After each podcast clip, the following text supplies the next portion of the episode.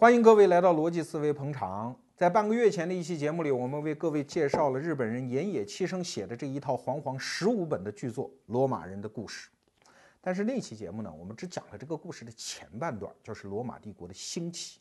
根据无所不在的辩证法，凡事有兴必有衰吗？所以这一期节目我们讲的是这个故事的后半段——罗马帝国的衰亡。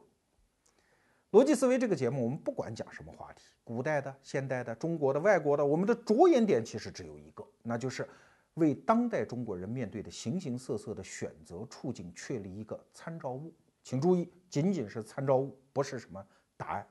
所以这一期我们虽然讲的是古罗马历史，但是我们是保持着一颗中国心来讲这个故事。我们希望能给当代的中国人一点点启示。当我们把古罗马帝国和中华帝国搁在历史的台盘上对比的时候，我们会发现这两个帝国有一些非常有意味的神似之处。比方说啊，公元前后的时候，这边上一节我们讲的凯撒、屋大维在搞政治体制改革，我们中国人也没闲着，我们在家也搞政治体制改革。哎，这就是王莽的新朝啊，这大宝贝儿搞了一个一塌糊涂、乌烟瘴气的政治体制改革，这也是个有趣的故事，以后有机会跟大家讲啊。但是不管政治体制改革的结果怎么样，他们随后的历史节奏完全一样，就是在随后的二百年间，东西双方在亚欧大陆的两端崛起了两个繁荣鼎盛、富足的统一的大帝国，啊，这边是古罗马帝国的全盛期，这边是东汉帝国，也不错。可是时光荏苒，日月穿梭，二百年之后，你再摊开地图，你趴在地下一听。你就会听到一种不祥之音在历史深处发出，两个帝国的头顶都开始出现乌云。那其实你一对比，你会发现也几乎一样。啊，第一无非是内乱，对吧？大家知道，二百零八年中国这边赤壁大战奠定了三国鼎立的前期政治格局。西晋的时候短暂的统一了一下，然后随后就是三百年的大分裂。古罗马这边一样啊，二百年开始由盛转衰。然后就是各种内乱、各种内战啊，所谓三世纪危机嘛，就开始了。这是内部的情况，外部的情况，这俩倒霉蛋儿啊，那真是孪生姊妹啊，也一模一样，都面对着北方蛮族的压力。中国这边不用说了，五胡乱华嘛，长达三百年，对吧？北方民族的不断的南下，这边也一样啊，北方的蛮族大兵压境啊，所以这就触及到现代的。政治地缘政治学当中的一个概念叫地缘大锤，什么意思呢？就是在亚欧大陆这一片广袤的领土上，它的文明的发祥地通常离海很近。可是你不要忘了，它内地还有纵深的腹地呀。在中亚的草原那一带，经常会节奏性的兴起一些草原民族啊，什么匈奴啊、柔然呐，后来的蒙古啊，大家很熟悉，就这些啊。它虽然文明不怎么发达，但是它武力很强盛。随着什么天灾水旱、什么小冰期的到来，他们就不停地像大锤一样敲击这片大陆的边缘，啊，去祸害这些边缘的文明国家。那所以在公元二百年开始，东西双方这两个帝国也面对着北方人的压力，所以内部处境、外部处境都非常相似。可是。这个时候，如果我们像一个游泳运动员一样，再一个猛子扎下去，过三百年再露头，在泳池的那边再露头的时候，你在两边一看，你会发现，哟，不认识，两边帝国的处境完全不一样。你看一下古罗马帝国啊，五百六十八年的时候，东罗马帝国的查士丁尼皇帝正式被伦巴第人赶出了意大利半岛。请注意，这是罗马帝国最后一次。就是东罗马帝国最后一次统一罗马的努力，最后失败。啊，西罗马帝国呢，早在一百年前，公元四百七十六年就已经灭亡了。啊，这边从此陷入了中世纪，长达一千多年的大分裂啊，直到今天也没有统一。欧洲嘛，本来其实就是罗马帝国，到今天也没有统一。可是中国这边就不一样啊，公元五百八十九年，也就是查士丁尼皇帝败走意大利的二十年后，五百八十九年，隋朝平灭了。南边的陈朝，成为一个统一的大帝国，然后随后就迎来了盛唐，啊，结果之后就是几一千多年就再也没有大的分裂了，中华文明基本上就以一个统一帝国的姿态立于世界民族之林。哎，问题就来了，为啥？这三百年间到底发生了什么呀？这边就永远陷入了分裂，这边就永远建立起了一个大一统帝国。请问是什么因素导致的呢？这就是我们今天这个节目要破的这个案。好，让我们从公元二百一十一年说起。你可能会说，慢着啊，从奥古斯都死到公元二百一十一年，这一百多年呐，你怎么一句话就带过去了？这中间发生了什么呀？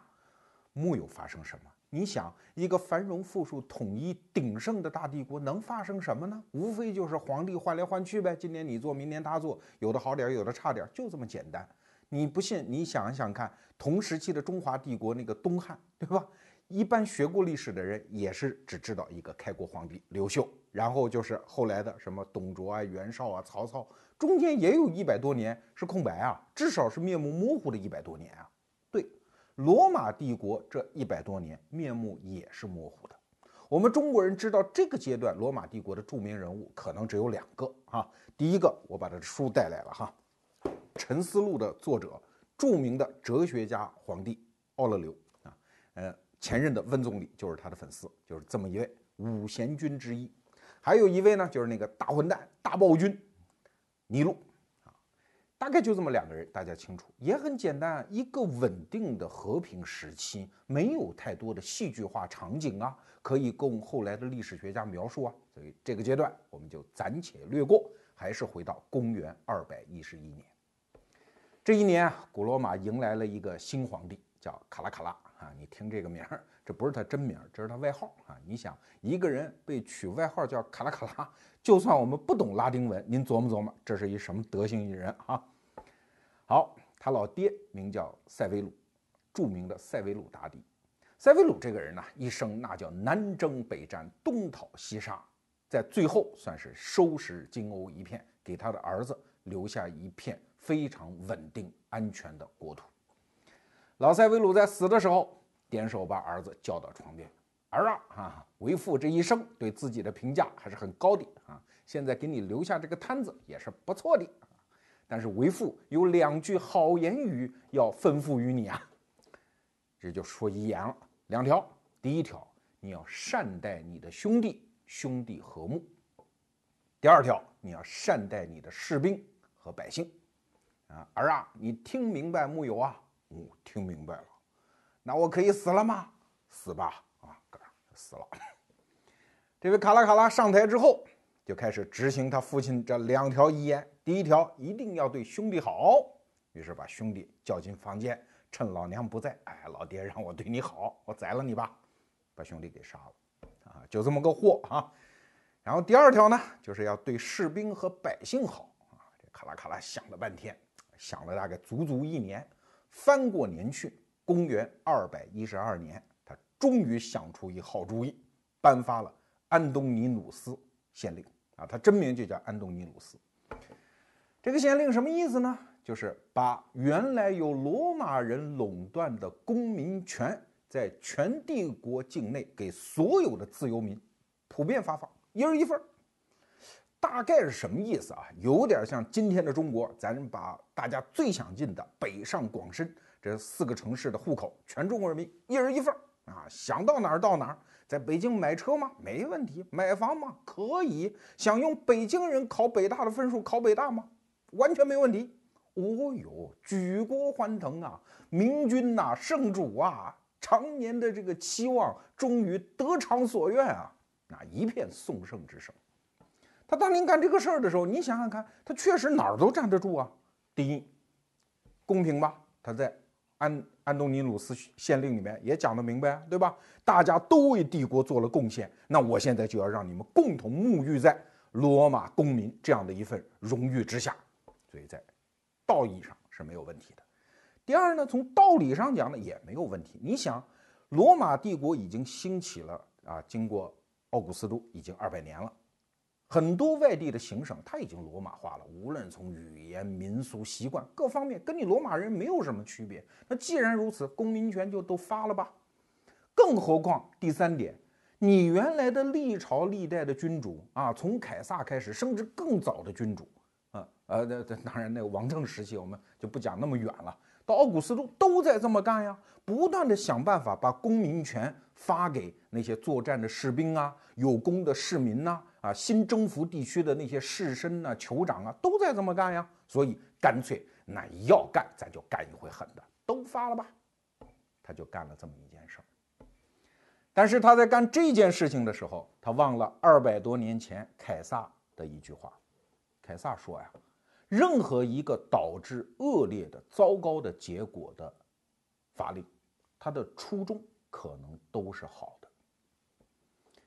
那你可能会说，你罗胖子今天是不是把这个普发公民权就作为罗马帝国由盛转衰的一个转折点呢？没错，不像我们熟悉的中国历史啊，一个帝国由盛转衰啊，因为杨贵妃捣乱，因为安禄山太坏啊，然后一场轰轰烈烈的大血战，王侯将相之间的政治斗争，甚至一些后宫《甄嬛传》啊，导致一个帝国由盛转衰。我们通常这样理解历史，但是。通过严野的这本书，我们再来透视古罗马史的时候，我们发现这个普发公民权确实就可以视作是罗马由盛转衰的一个转折点。那为什么呢？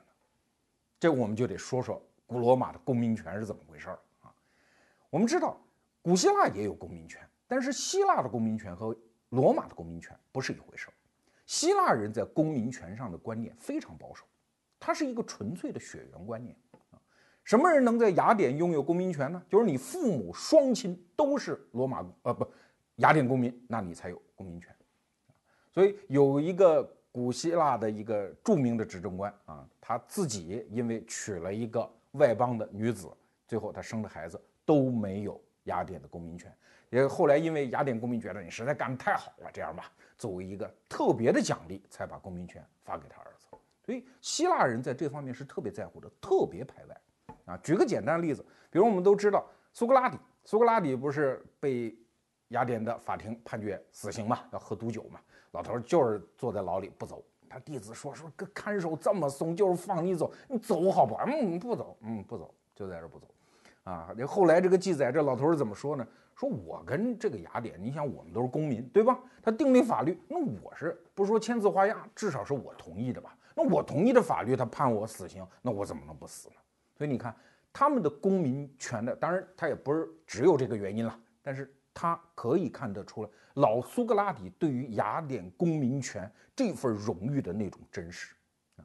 你再看后来那个哲学家，就是著名的亚里士多德，亚里士多德几乎在雅典混了一辈子啊，为雅典干了很多很棒的事情，而且也是当时著名的公知。那雅典人那也是奉若神明啊，对这个，但就因为他出生在马其顿，他不是雅典人，所以他在雅典当了一辈子的外国人。所以后来他遇到了跟老苏格拉底一样的事情，哎，被抓起来了，判他死刑。亚里士多德说：“跑吧，我找个机会就溜了。”你看，这就是雅典的公民权概念。可是罗马人不是。从很早很早，也就是罗马共和国之前的王政时期，罗马人就会玩这一套。哈哈，公民权这个问题不是我一家独有的，只要我征服你，那我们来一点当地的士绅呐、酋长啊，哎，请你们到元老院，这儿有一位子，您坐着。哎，所以他在一边征服一边融合的过程当中，用发放公民权的方式推动了这个大帝国的融合。在上一集我们就讲过。凯撒征服高卢之后，就把当地的很多酋长弄到罗马来，来，这个元老院的位子你也得着一个。所以后来元老院开会没有翻译都开不下去，到处说这个外国语，又不会说拉丁文，对吧？所以罗马人是特别会玩这一项。我在看史料的时候，看见很多罗马皇帝都是这样啊，他们反复的跟元老院讲，我们一定要开放公民权，我们要吸取古希腊的教训。不能变成一个封闭的帝国，我们要让外面的人、新征服地区的人看到希望。罗马皇帝到元老院去演讲，开头第一句是一句格式的话，叫“元老院的开国父老和新晋绅士们”。你看这句话就说明什么？元老院随时随地都有新的血液补充进来，更不要谈罗马人的公民权了。所以到奥古斯都，也就是屋大维时期，公民权的发放作为一项制度已经被固定了下来。当时罗马的军队分成两种，一种是罗马人的正规军，对吧？那正规军之外总还有一些城管吧，那叫辅助兵。辅助兵就是由行省啊，包括新投靠的野蛮人这些人构成。奥古斯都跟他们讲：好好干，弟兄们，有奔头啊！我们是待遇留人、事业留人啊，情感留人。怎么留呢？好好干，二十几年、三十年后，我就发你们罗马公民权。哇，这些人一听，哇，这么大的好事儿呢，搬北京城住，还发套房子，哎，这事儿好，所以就好好干呀，啊，就踏踏实实、忠心耿耿的干呀。所以发放公民权一直是罗马社会在上层和下层、罗马和外邦之间获得一种社会流动性的非常优秀的办法。好了，到了卡拉卡拉，刚才我们说的二百一十一年上台，这大宝贝儿一想，哦，这个办法太好了，既然前人都这样干，那咱就来一彻底的，咱就都发了吧。可是要知道，把公民权普发之后带来的恶果是什么？带来的恶果就是发放公民权带来的那个好处，就是罗马社会获得流动性这个好处，因为普发公民权又丧失掉了。你想啊。任何一个制度，当它把锁扣打开之后，引发的那个逻辑链条会哗啦哗啦往前走，是不可逆的。就像一个小男孩小时候把家里闹钟给拆了，你会发现拆一地零件，理论上还能拼得回去，你有那个本事拼回去吗？卡拉卡拉就干了这么一件事情，打开了这个锁链，引发了一连串的连锁反应。我们来描述一下这个连锁反应啊。首先，税制问题，你不要以为公民权仅仅是权利啊。什么叫公民？公民是负有责任的啊。我们培养一现代公民好难的，因为他自治的精神和公德心。每一个公民本质上背后都是有一套税制来配合的。当时的罗马公民交什么税？两样，第一样叫遗产税，百分之五；第二样叫奴隶解放税。哎，你仔细研究这两个税种，你会发现特别有意思，它本质上都是自愿交税。为啥这么说呢？你看啊，奴隶解放税啥意思？就是我有个奴隶，哎呀，干得太好，忠心耿耿一辈子啊，这样的人，我愿意给你自由身。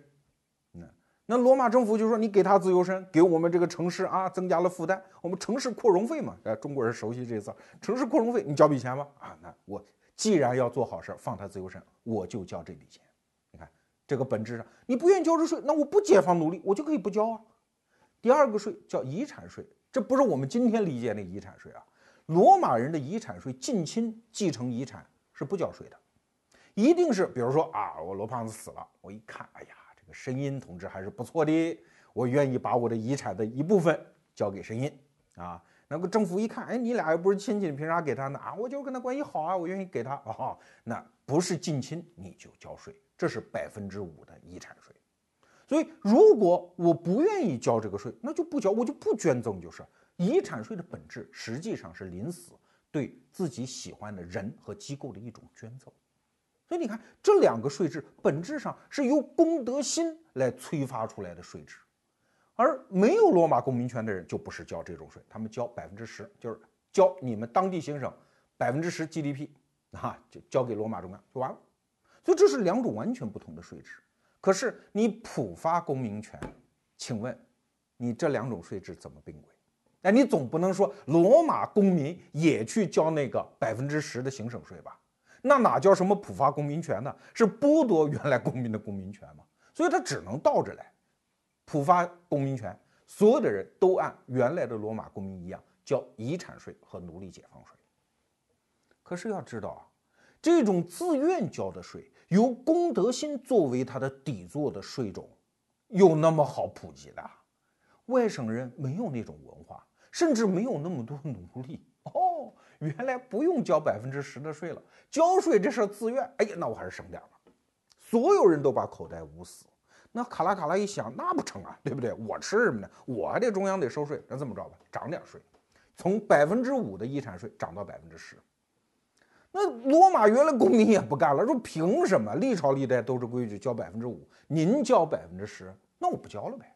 对吧我交了，我也没有荣誉感。大家都是公民，凭什么我们罗马人？哎，我们吃饱了撑的呀，所以我也不交了。那不交，那当时社会上你不交税，等于你就不捐赠，不捐赠你就当不了官。罗马人说那就不当好了，对不对？不就是不做贡献？我又没有什么特殊的身份，我为什么要做贡献？所以卡拉卡拉因为引发了罗马人这种荣誉感，罗马公民的荣誉感的崩溃，很快。就被军队给弄死了。那他为什么被军队给弄死了？你想啊，外省人也不好好干了啊，没奔头了嘛。原来好好干一辈子能拿罗马公民权，尤其是那些辅助兵种里面，对吧？现在无所谓了，干一天是一天，干好干坏一个样。看皇帝不顺眼，弄死就算了。因为他那个罗马皇帝跟我们中国人脑子当中那个皇帝也不是一概念啊，他没有那种神权的那个君权神授的那种合法性，没有那种东方式帝王的那种威势。那无非大家拥戴你，你就当皇帝嘛。那不拥戴你，看你不顺眼，搞死你就算了嘛。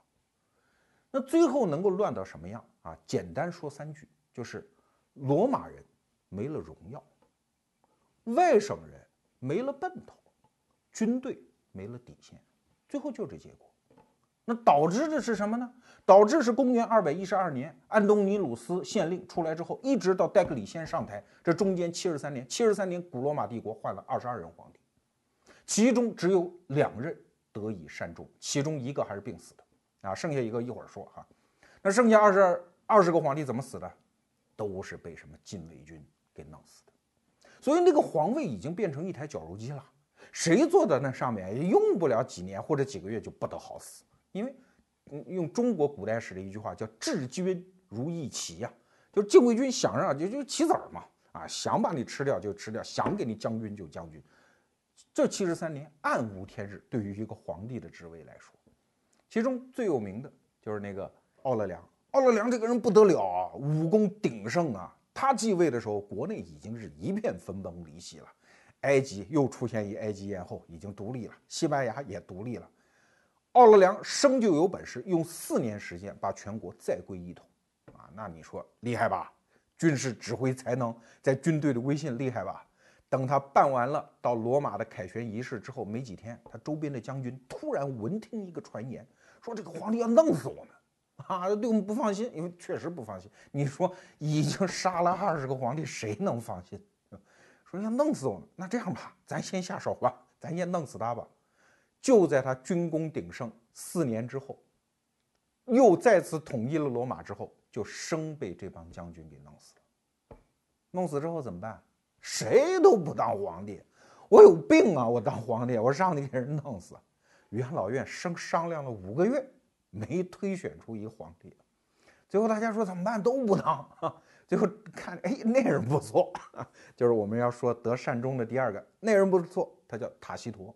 哎，熟悉世界史的人知道有一个历史学家叫塔西佗，没错，这个塔西佗就是那历史学家的后人啊。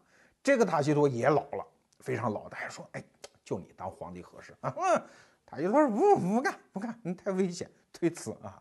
后来大家就劝他说：“你这么大岁数是吧？你又活不了多长，你就当呗。”哎，塔西佗也是啊，我这个当一任皇帝，而且我活不长了啊，你们也不必弄死我了。所以他当了一任皇帝，果然履行了自己用生命承诺的诺言，很快就死掉了。啊，这是因为老才保住了一条命，得以善终。所以你说啊，一个帝国。玩成了这样，还怎么往下玩啊？刚才我们说的卡拉卡拉通过普发公民权的方式，断送了古罗马帝国上下阶层流动性。各位可千万不能小看这个上下阶层的流动性对于一个大帝国政治的重要作用啊！它是让上层社会获得荣誉感，下层社会获得奔头的一个重要的粘接剂。在这方面，我们中国人就非常优秀。我们的老祖宗发明了一个最优秀的保持流动性的制度。科举制，隋文帝杨坚创办这项制度，一直到一九零五年才废除，中间一千多年，真正考取科举的人并不多啊，一共才十万进士，对吧？但是这一项制度绑定的人那可就多了去了。可以说，这一千多年间，所有的士大夫，所有会舞文弄墨的人都被科举制绑定在书斋，皓首穷经，都是为了这个前方一点点微末的希望，用生命去攀爬呀。有点像今天的公务员考试吧，一个职位几千人考，但只要你考，你就意味着你有可能，你有奔头，你就是社会的安定因素。哎，怕的是没奔头，没奔头可不就成了不安定因素吗？所以唐太宗有一次在举办科举的时候，站在城门楼子上一看，天下的举子都到长安来应试，唐太宗非常得意地说：“哈哈，天下英雄尽入吾彀中。”什么意思？都上了我的当了，对吧？即使是在唐代，当时科举制还不是特别发达啊，但是在上层社会，科举带来的那种荣耀，也是成为一种文化风尚。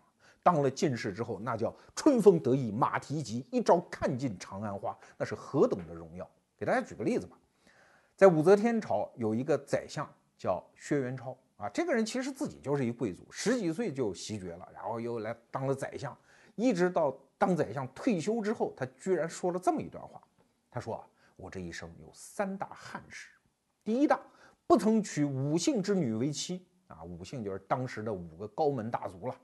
第二，我不曾兼修国史。哎，第三是最遗憾的，哎，我他妈没考一进士。你看，在唐代的中期就已经有这样的文化魅力。那这套制度运行到后期的时候，你发现那简直是奇葩一朵，天下英雄真的进入沟中了。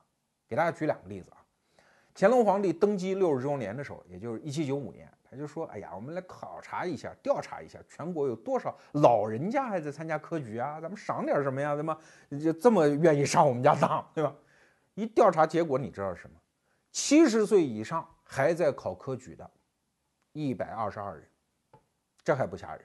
八十岁以上还在考科举的，而且把三场都坚持下来了啊，就是乡试、会试都干完了，跑到北京还参加，恨不得参加殿试的那种进士。”居然有九十二个人，我这个老天，八十老翁啊，豁出命去啊，到生命的风烛残年，还在被这套制度绑定。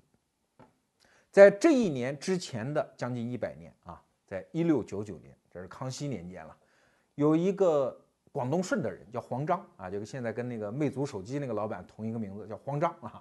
这老人家九十九岁还下考场啊，而且自己。这自己不能提灯笼了，让自己的曾孙子提着一灯笼，灯笼上写着四个大字，叫“百岁官场”。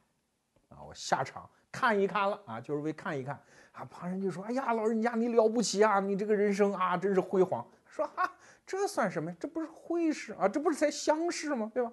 嗯，到三年后我还参加会试，我人生的顶点是我一百零二岁才达到的。啊，这一时传为美谈。”可是这美谈之后，你想想看，这也够心酸的。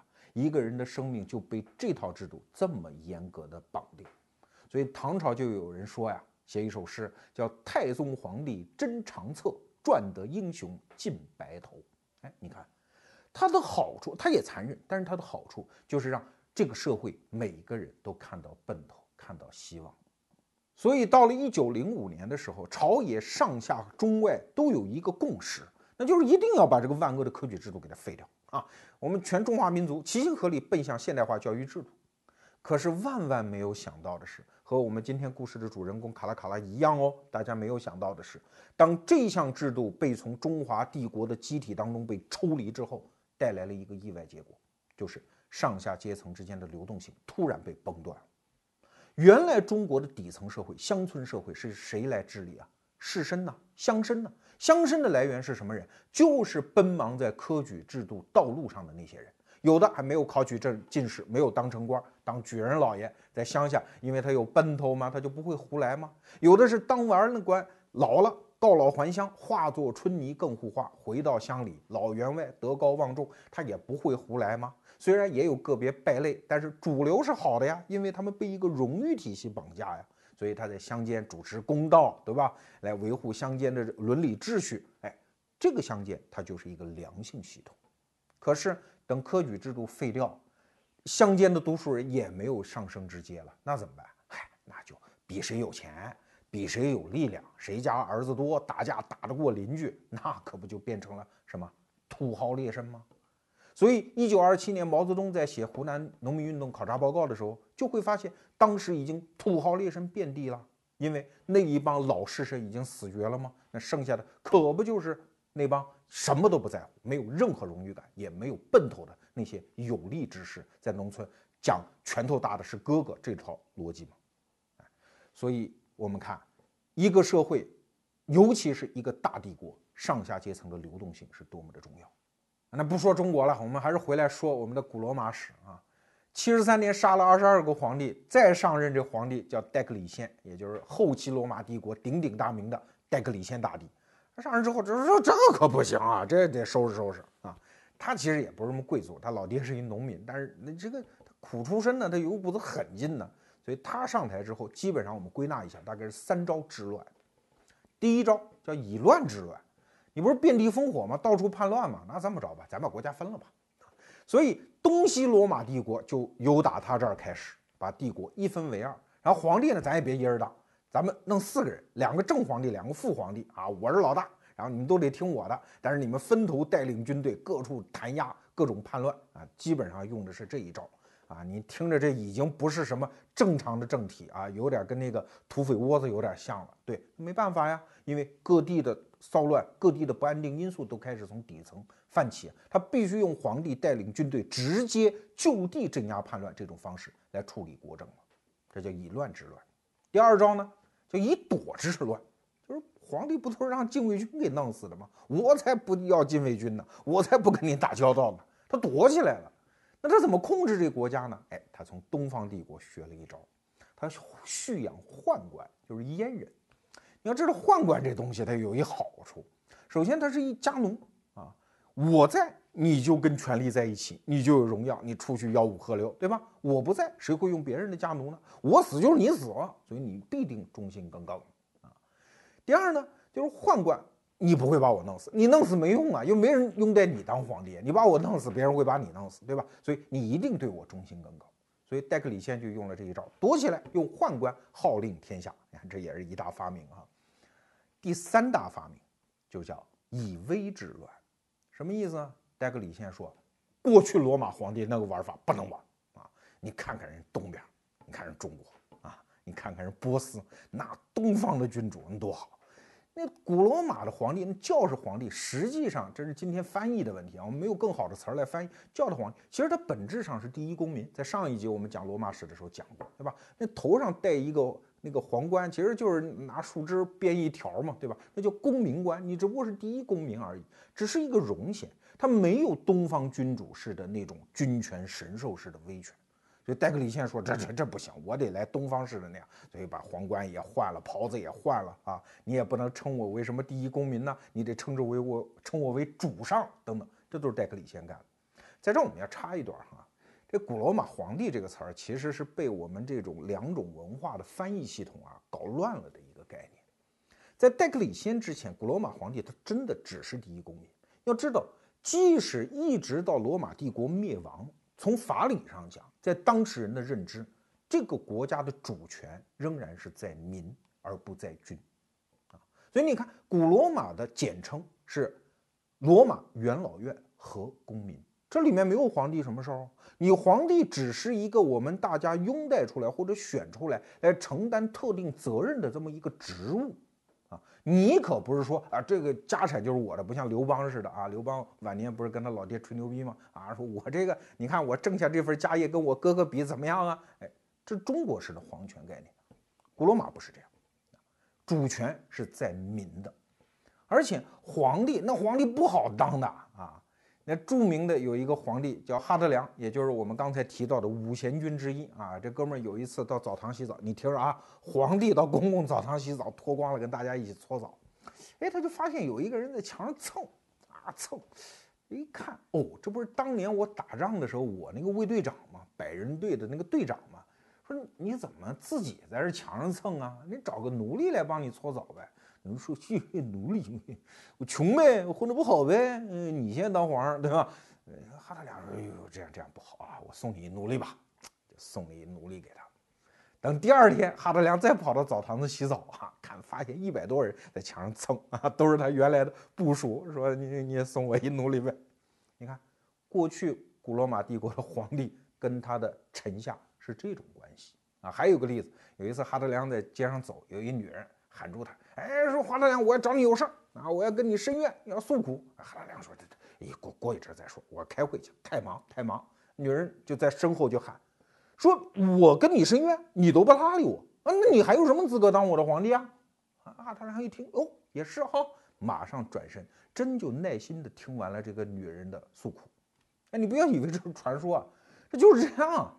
因为你如果没有一个好名声，老百姓为什么要拥戴你啊？主权在民吗？啊，就哈德良皇帝这套作风，今天奥巴马也做不到呀，对吧？哎，这是那个时候的皇帝。可是到了戴克里先这个时候，整个皇权的性质为之一变，从此一种东方君主式的以威权号令天下式的这种君主的面目啊，呲出了獠牙。所以戴克里先大帝的时候，基本上是用这种狠，用更强的控制来笼络这个帝国。但是效果怎么样呢？效果很快就看到了。等戴克里先退休，然后死掉之后，整个不是他不是弄了四个皇帝吗？打成一团，绞肉机又开始插上电运作了，这个帝国又开始濒临崩溃。刚才说到戴克里先用三招治乱：以乱治乱，以躲治乱，以威治乱。结果怎么样呢？结果一点效果都没有，人亡政息。他这儿前脚一退休一死，仍然是打成一团，天下糜烂。那怎么办呀？这就说到罗马帝国后期另一位重要的皇帝君士坦丁。今天的土耳其的首都叫伊斯坦布尔，原名叫君士坦丁堡。哎，用的就是此公的名字——君士坦丁大帝。当然，“大帝”这个词儿是后来基督教徒封给他的啊，原来就是君士坦丁皇帝。他三百零六年一上台一看，我的个老天呐，什么招都使完了，没有用啊！用刀用剑只能维持短暂的一个安定局面，那怎么才能重归古罗马帝国的辉煌呢？啊，他老人家和历朝历代所有古今中外的统治者一样，就奔着一条道去了。文化统一嘛，思想控制嘛，只有这一招才是釜底抽薪吗？于是君士坦丁就从兜里掏出了一个东西，啊，这就叫基督教。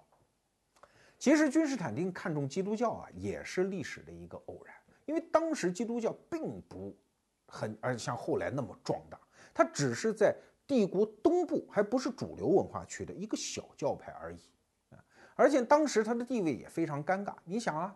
对于犹太教来说，这是分裂出去的小教派啊，异端啊，拼命打击。然后罗马皇帝觉得你练杀杀功，也拼命打击，那就是处于那样一个非常尴尬，而且内部还分裂，人数也不是很多。而且你想，他的几个创始人在当时看来并不算精英阶层啊，耶稣自己是个木匠，对吧？然后混得比较好的是那个马太，就是后来马太效应那个人啊，马太，马太是个税吏，就算是当官了啊，底层公务员。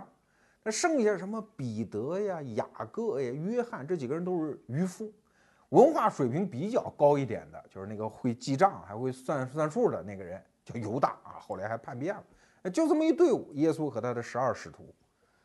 所以当时为什么君士坦丁看中了基督教呢？要扶持他们呢？哎，原因很简单，因为基督教特别抱团。他用耶稣的那种伟大的人格感召，形成了一个特别有精神凝聚力的一个集体。君士坦丁看中的就是这个啊。给大家举两个例子，你比如说尼禄就是迫害基督教徒，就看不惯迫害啊。呃，罗马一场大火之后，他就说这肯定基督教徒干的。后来基督教徒说就你干的啊，所以双方就干起来。那你跟皇帝干哪有好下场呢？尼禄说全部钉死在十字架上。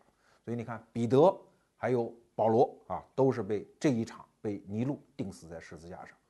彼得是什么人呢？彼得其实后来是基督教会承认的第一任教皇，也就是基督教组织的第一任首领。彼得说：“钉死可以，但是我不能按照耶稣那姿势钉死，对吧？我不够那资格。这样吧，你把我翻过来，我倒着被钉死。你看他在死的时候那种信仰都是如此的伟大和决绝。”而且当时啊，基督教会有一个规定啊，说凡是被罗马皇帝迫害致死的教徒，咱们都封圣，不仅你们死后灵魂上天堂，封圣人。所以导致很多基督教徒那真叫前赴后继哦，封圣人，原来被迫害死就可以封圣人，那就主动去找迫害吧，就相当于自杀，飞蛾投火。所以逼得后来基督教会不得不取消了这个规定，说以后啊，再不作就不会死啊，以后再主动这么自杀的，咱不封圣人。所以你看，这是一个非常有战斗力、有组织向心性的这样的一个组织，啊，所以君士坦丁就看中了，所以他通过几招嘛，啊，先是米兰敕令，说这宗教宽容，对吧？那基督教徒也是人，人家信仰自由，咱们应该允许嘛。米兰敕令，后来又搞了一个尼西亚会议，帮助基督教派，他们因为内部嘛也有分裂啊，帮助一派打压另一派，然后资助这一派，让他的势力壮大。君士坦丁还后来还干了一个事儿，他建了那个君士坦丁堡，也就是现在伊斯坦布尔。那号称这就是基督教之城，所有不是基督教徒根本就不让你进。他几乎是用所有国家和公权力的力量来扶持基督教。那请问这招有用没用？当然有用嘛，思想控制嘛。可是君士坦丁万万没有想到，所谓中国人说哈，叫请神容易送神难呀。啊，我们还听过这个，好像是阿拉伯的一个故事吧，说有一个人哎，看骆驼在外面啊，怕它冷，说你进来点吧，你进来点，把屁股挪进帐篷来点啊。最后结果呢？最后结果就是骆驼把主人踢出了帐篷。整个罗马帝国的后期史，基本上我们都可以按照这个语言来理解：是君士坦丁请神容易，把基督教请进了罗马帝国的权力体系。但是结果是什么呢？结果就是罗马皇帝的威权被基督教一点一点地挤出了这个权力体系。因为确实啊，不需要你这个皇帝啊。尤其是后来蛮族人入侵的时候，有一次蛮族人把罗马城已经打下来了啊，围攻，马上就要屠城了。皇帝皇帝一点用都没有，甚至都阵亡了，跑掉了，对吧？罗马教皇出来了，罗马教皇跟蛮人野蛮人说，说这么着吧，啊，你看你们也挺可怜的，灵魂也不能得救，你们皈依基督教吧，啊，然后呢，你们这个来一趟也不容易，我们罗马人给你们点银子，咱们这趟就这么解决，你看好不好？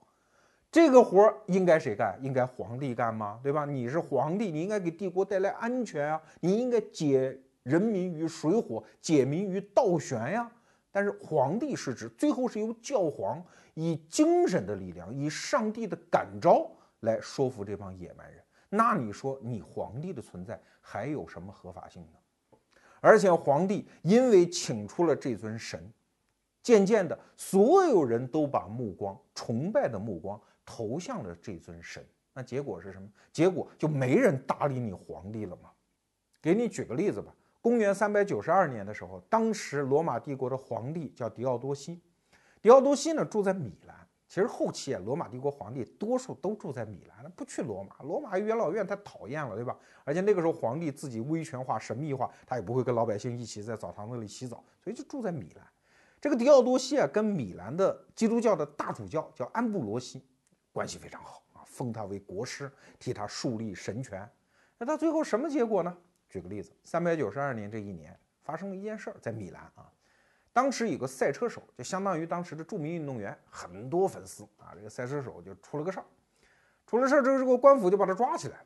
那粉丝就不干呀，人家说抓我们的偶像不行啊，就闹事儿。然后官府派人去弹压，这样粉丝就把这个官员给打死了。这狄奥多西一看，那还了得，开什么玩笑，造反呢啊！弄死了，然后就派兵上去镇压，结果杀了好多人。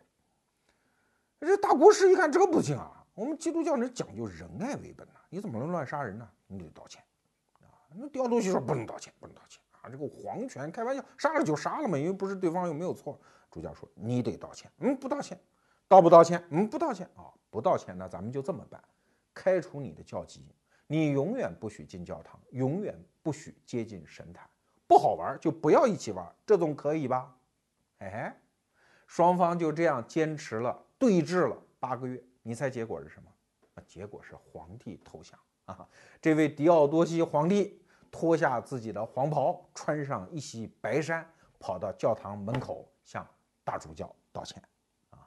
哎，道歉了半天，大主教出来递给他一片面包，相当于啊，就是叫圣体，这是一个象征物了，就是我原谅你了。这个时候才原谅，哎，虽然狄奥多西皇帝又可以重新进教堂了，但你想这一出戏演完之后，什么结果？就是世俗的皇权再没有任何权威，已经颜面扫地，跟新树立起来那个权威神权已经不值一提。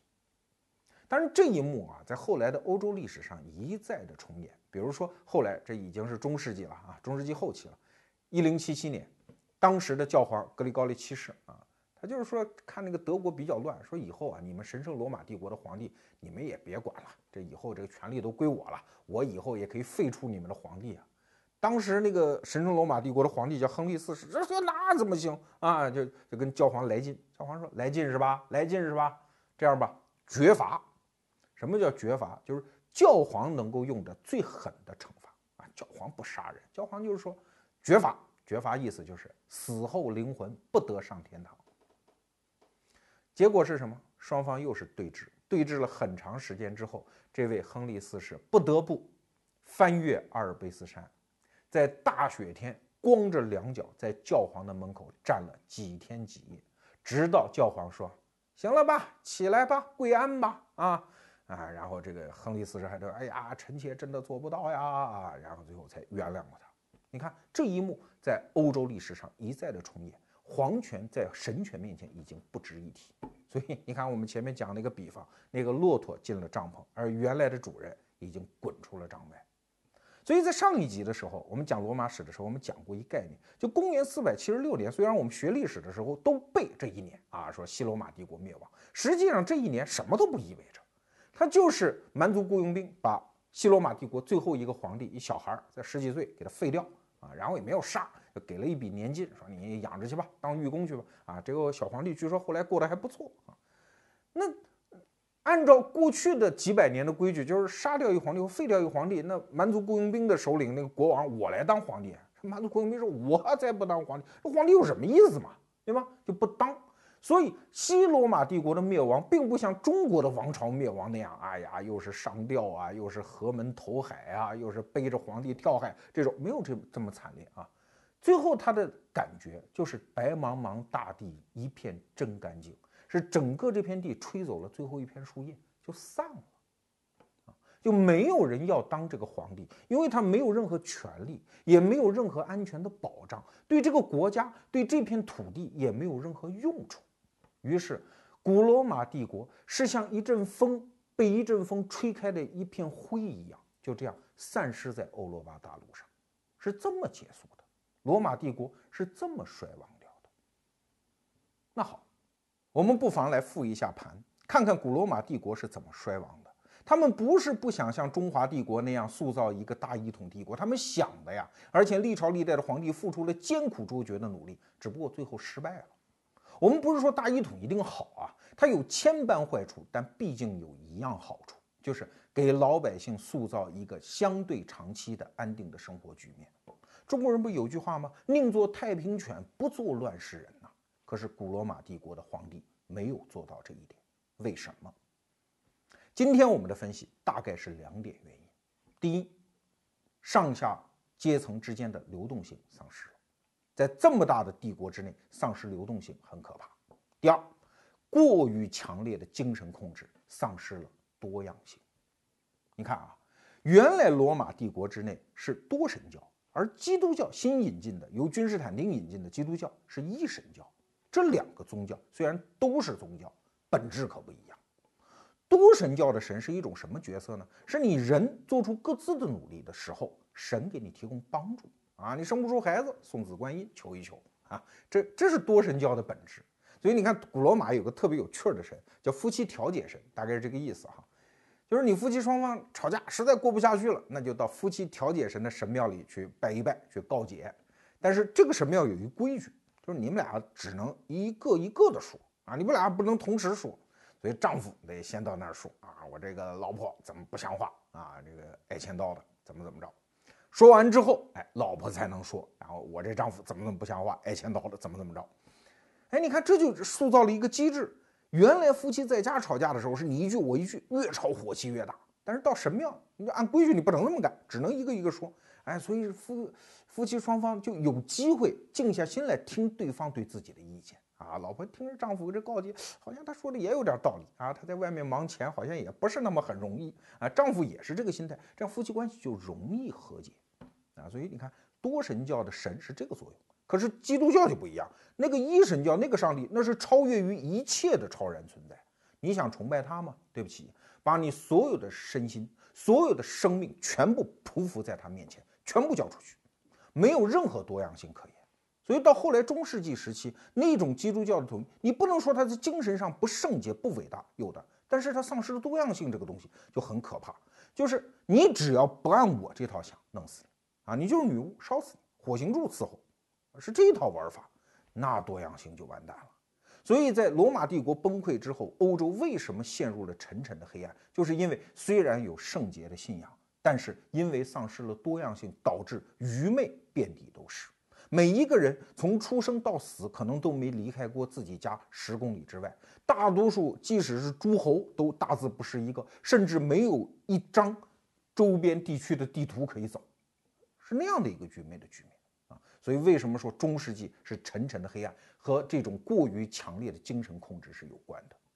你不能说中国的皇权没有精神控制和文化控制，有的，但是它有一个分寸感，因为它要求的是你对我这个皇帝、对这个国家、对这个政权的认同就可以了啊，你只要交粮、皇粮国税你交了啊，正常的当差，然后不造反，然后接受我们儒家这一套说法可以，剩下你爱干嘛干嘛啊，你愿意信佛教、吃斋念佛随你，你愿意当道士烧香。炼丹也可以，也随你。你愿意信个基督教？而中国历史上很多那种小教派的传播，很多的思想相对自由。所以啊，今天我们在数千年后再来回观古罗马史，尤其它衰亡的这一段，我们能得出什么样的启示呢？也就是一个国家想要维持这种安定团结的大一统局面，那有两件事情非做不可。第一件事情，保持流动性。让下层的人看得到盼头，让上层的人感觉到荣誉，这是一条。第二条，虽然也可以做文化和思想上的控制，但是这件事儿千万千万不要做的太过分。